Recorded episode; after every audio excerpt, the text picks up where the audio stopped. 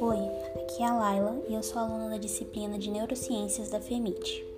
Hoje eu vou falar um pouco sobre as emoções e como elas estão relacionadas com o cérebro.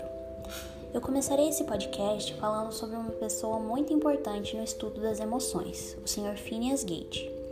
Em 1848, enquanto trabalhava como supervisor de construção de ferrovias nos Estados Unidos, Phineas Gage se deparou com uma pedra que atrapalhava seu caminho, e para retirá-la precisava colocar pólvora num orifício profundo e estreito e introduzir uma haste de ferro para tampar a carga antes de cobrir tudo com areia.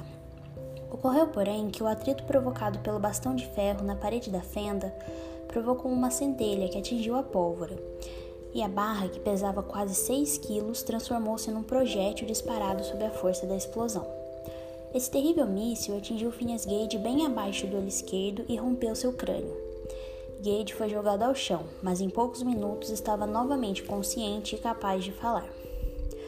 Porém, pouco tempo depois, Gage tornou-se irritadiço, grosseiro, manifestava pouco respeito por seus amigos e grande impaciência quando alguns conselhos limitavam seus desejos. Em decorrência dessa mudança de personalidade, foi demitido da estrada de ferro. O novo Phineas Gage foi rejeitado por seus antigos empregadores e passou a viajar pelos Estados Unidos e América do Sul, exibindo-se em teatros juntamente com a haste que havia perfurado seu cérebro. Gage morreu em 1860, 12 anos após o acidente.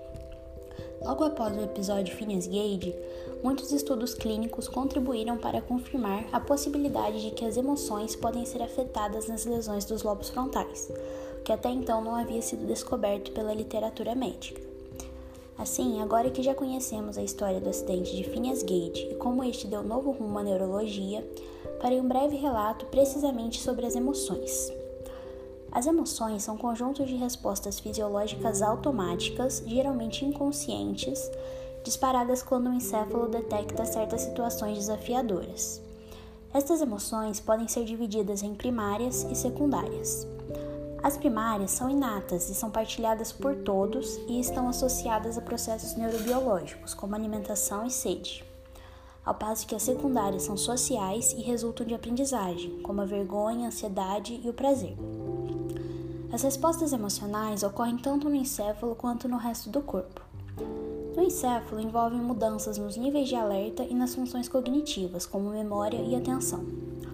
Aqui entra o sistema límbico, responsável pela criação dos sentimentos, e a área pré-frontal, que melhora a cognição e resgata arquivos de memória daquela emoção. No restante do corpo, as respostas emocionais envolvem respostas endócrinas, autônomas e musculoesqueléticas. O sistema endócrino é responsável pela secreção de hormônios no sangue e pela sua regulação. Esses hormônios afetam os tecidos orgânicos e também o encéfalo.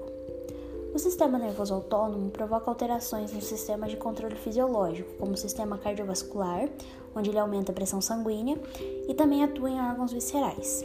Já o sistema musculoesquelético medeia a manifestação de comportamentos, como luta ou fuga ou a reação de congelamento. Juntos, esses sistemas controlam a expressão fisiológica dos estados emocionais. Assim, para concluir esse podcast, retomarei a parte fisiológica das emoções de uma forma geral e resumida. Ao receber estímulos emocionais, o encéfalo, através de sistemas sensoriais como visão e audição, os detecta e faz duas coisas simultâneas. 1. Um, canaliza esses estímulos para o sistema límbico, onde estes serão reverberados até criarem os sentimentos, como o medo, por exemplo. E 2. Envia comandos a redes que controlam as glândulas endócrinas, o sistema nervoso autônomo e o sistema musculoesquelético, que provocarão mudanças fisiológicas de acordo com o estado emocional. O sistema endócrino atua com a liberação de hormônios. O sistema nervoso autônomo atua nos músculos liso e cardíaco, e o sistema musculoesquelético no comportamento. E foi isso. Obrigada pela atenção.